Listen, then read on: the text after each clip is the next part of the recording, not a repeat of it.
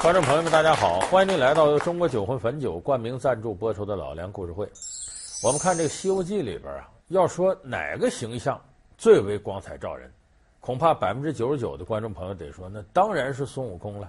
你看孙悟空啊，大闹蟠桃会，后来大闹天宫，啊，把这玉皇大帝都给弄桌子底下了，快请如来佛祖。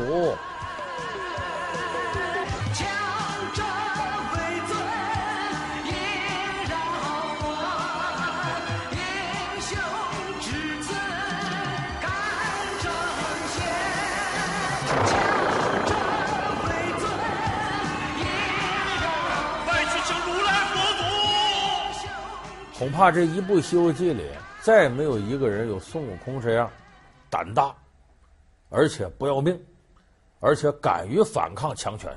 就咱们现在还有很多人日常生活当中举例子说：“你以为你谁？你以为你孙猴呢？什么都敢干。”哎，有人就说孙悟空啊，是最具备反叛精神的一个光彩照人的形象。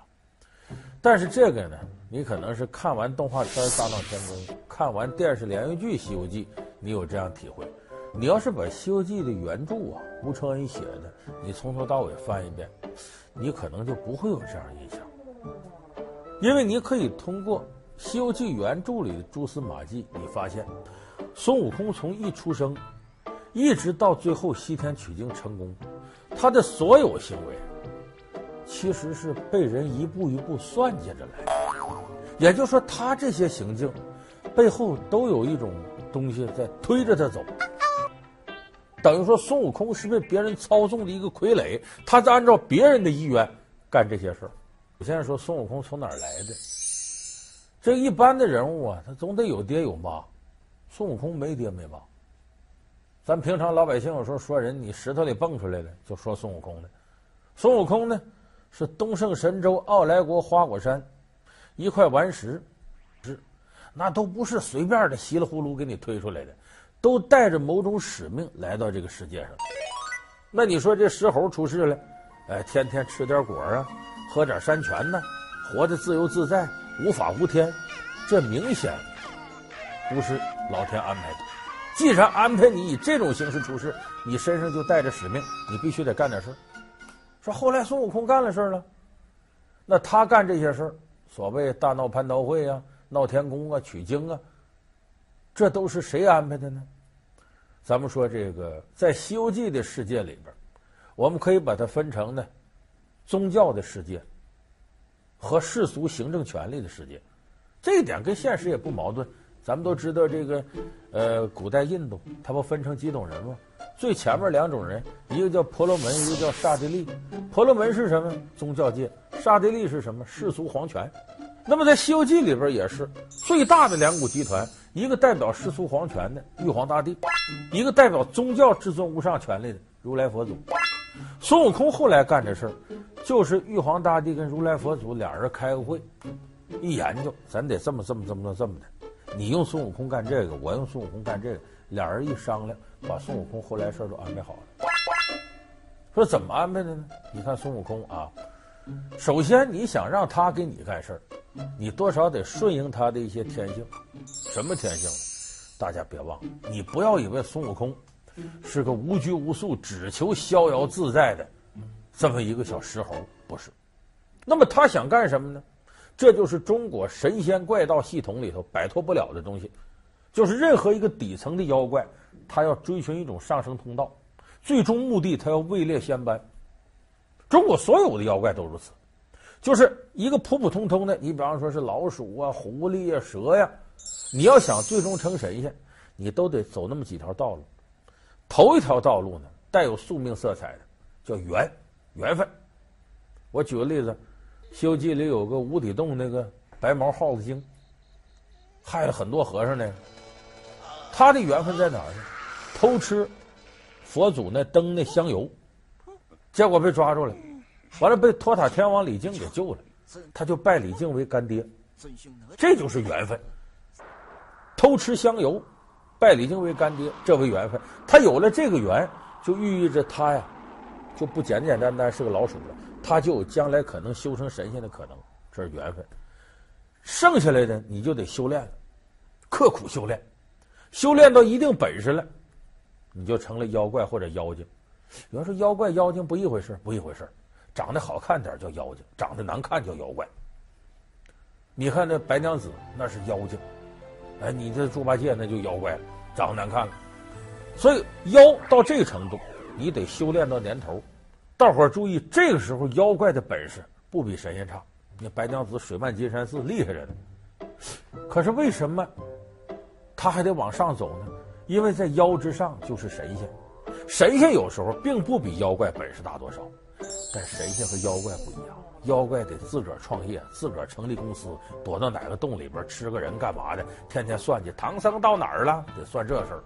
神仙不用啊，公家给发俸禄，悠哉悠哉，白吃蟠桃啊，白吃太上老君金丹。体制内的人，你给发工资这是，所以比这个妖精啊，那活得滋润多了。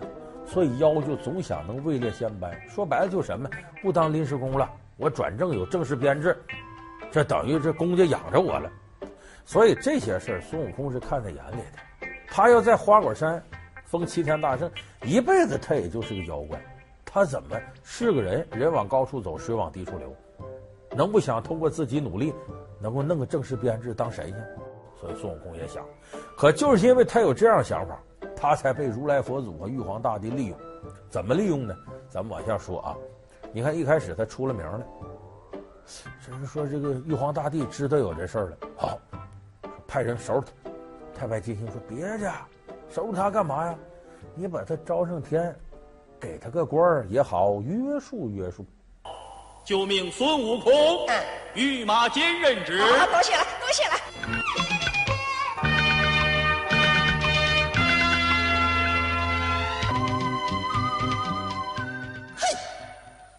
你是保我当个马夫？嘿，嗯，呵呵，当马夫已经是抬举你了。要按玉帝的旨意，就该派天兵下界了。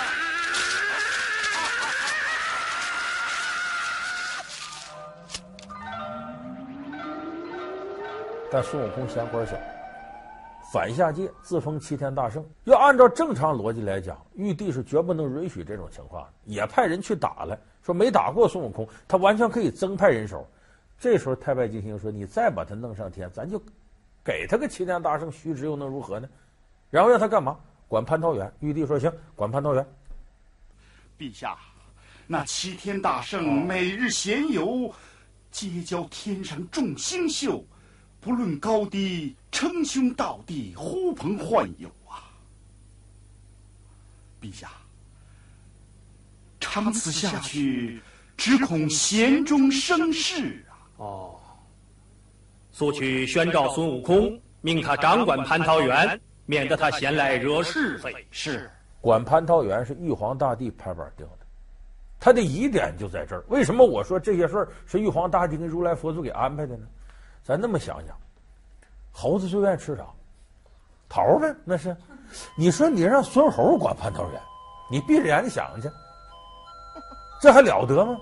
那才叫监守自盗呢。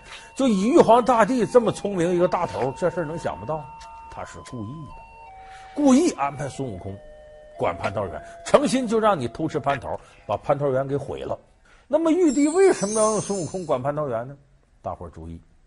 出于精简机构的目的，说你这都扯了，怎么还精简机构呢？你看啊，蟠桃，咱们都知道那土地神啊，领着孙悟空看，大圣，这蟠桃树三千年一开花，三千年一结果。哎，大圣，这园中共有桃树三千六百株啊！啊，大圣，这前面的一千二百株，呃，三千年一熟。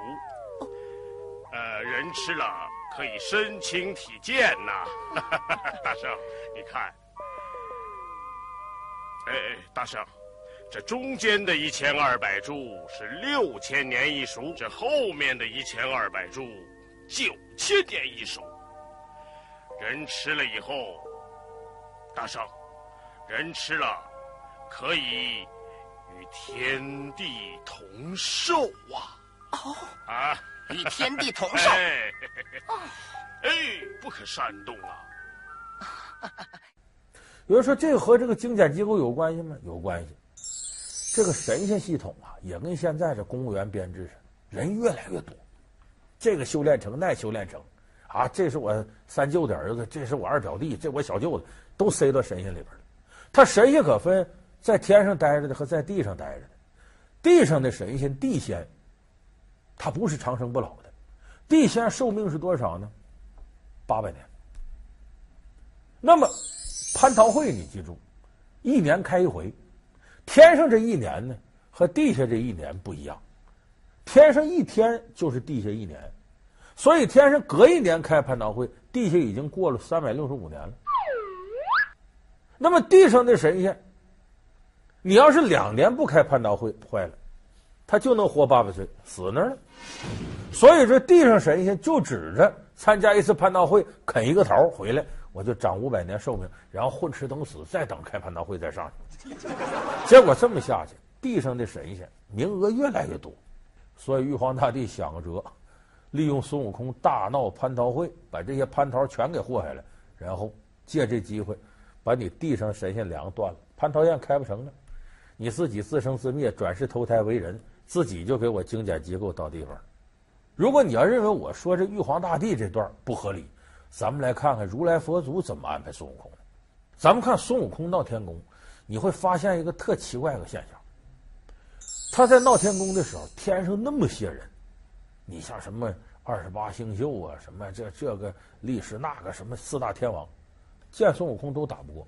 孙悟空一挥金箍棒，这人全撤退，都打不了。那么你发现孙悟空说这能耐太大了，可是后来他取经的时候，你发现地上的妖怪，什么黄袍怪、黄风怪、狮驼国三怪，能耐都挺大。有不少孙悟空弄不了的，你说孙悟空闹天宫，谁人都整不过他，怎么下到地界干不过妖怪呢？这不合理了吗？这不是孙悟空一个人在战斗，他背后有人指使，有人撑腰。说谁给他撑腰呢？这里咱就得说到如来佛祖。说没见如来佛祖给撑腰，那好，咱从头说。孙悟空能耐谁教的？到时候知道，菩提祖师吗？孙悟空怕自个儿死。说到哪儿求艺呢？他从东胜神州来到西牛贺州。哎，过去讲四州：东胜神州、西牛贺州、南瞻部洲、北俱芦洲，天下有四州。说孙悟空架个皮筏子呀，就来到西牛贺州。到哪儿呢？菩提祖师呢，把他招到门下呢。孙悟空头七年没干别的，打扫打扫庙堂啊，点点香啊，拾掇拾掇香炉啊，扫扫山门前面这过道啊，基本就干的。就我们说钟点工、小时工、勤杂工，干的是这个，一直熬了七年，这菩提祖师才有一天在他脑门踏踏弹三下，人告诉他后半夜三更天到后门，菩提祖师教你七十二般变化是惹祸的本事，惹祸；筋斗云是干嘛？是逃跑的本事。他教了他这两样，也就是说跟了菩提老祖七年，真正学能的就两个晚上。那么咱们看，一般来说呀，这神仙教徒的，至少得教你三样。首先一样教你本事，第二一样教你做人，第三你要走了呢，我再给你点宝贝。可是这菩提老祖特奇怪，这么大能的人，就教你惹祸的本事和逃跑的本事，一不给你宝贝，二不教你怎么做人，给人感觉呀，这菩提老祖就纵容你似的，玩吧你。后来他把孙悟空弄下山的时候说了：“下得山去，不得跟任何人提你是我徒弟，就是让他惹祸似的。我不教你做人的什么。”所以这个疑点就出现了。就这菩提老祖为什么这么教孙悟空？就是诚心让他下山惹祸干些事儿。有人说这跟如来有有关系吗？有关系。你想，菩提老祖有能耐，弟子众多，有势力的人，他跟如来佛祖就不认识吗？而且这菩提老祖自打出来，后来教完孙悟空，在整个《西游记》里就没了，人间蒸发了。你说这不奇怪吗？所以咱可以推断，菩提老祖跟如来佛祖是一个人，是如来佛变换成菩提老祖，教孙悟空七十二般变化和筋斗云，就让他下界惹祸去了。如来佛这么干是为什么呢？他有两个用意，头一个用意。你看着好像说西天取经，恰恰符合了宗教对对世人有最大感召力的这种本质。就你原先有罪不要紧，信了教以后，潜心修佛，所有的罪孽都洗清了。所以他要通过这个方式把佛教从西天推广到东土，完成他的一种影响力。这是他用孙悟空的第一个。第二个更重要的是呢，佛教本身要自我壮大势力的，就要不断的吸收人才。你要像玉皇大帝那会儿是总是裙带关系，这个你都说他能耐没有佛祖大，那肯定的，他无法自我净化。就是人家底层啊，有有能耐的人，你得给他一个机会，怎么样他能上升到上层来？所以如来佛祖想呢，妖怪是当时的底层，我怎么样给妖怪确立一个上升通道？只要你好好干，只要你听我的啊，听我招安啊，我就给你一个好的结果。对那些妖魔鬼怪有巨大影响力，你看没看着？你们只要好好干，认认真真的，最主要得听我的，我让你干啥你干啥，最后你就有个好结果。底层人并不是说非得往上扑腾，关键你得让他看到希望。所以孙悟空就是如来佛手里这样一个棋子儿，通过他完成佛法东渐的任务，又通过他完成了对世人警醒人心、潜心修佛的这种号召力，又通过他完成了一个底层人物如何向上走，给你确立个通道，又树立了一个典范。所以有人说《西游记》是什么？如来佛祖下了一盘很大的棋，谁也弄不过他。你这个爱撒尿的猴子，别高兴得太早了，你还没有飞出我的手掌心呢。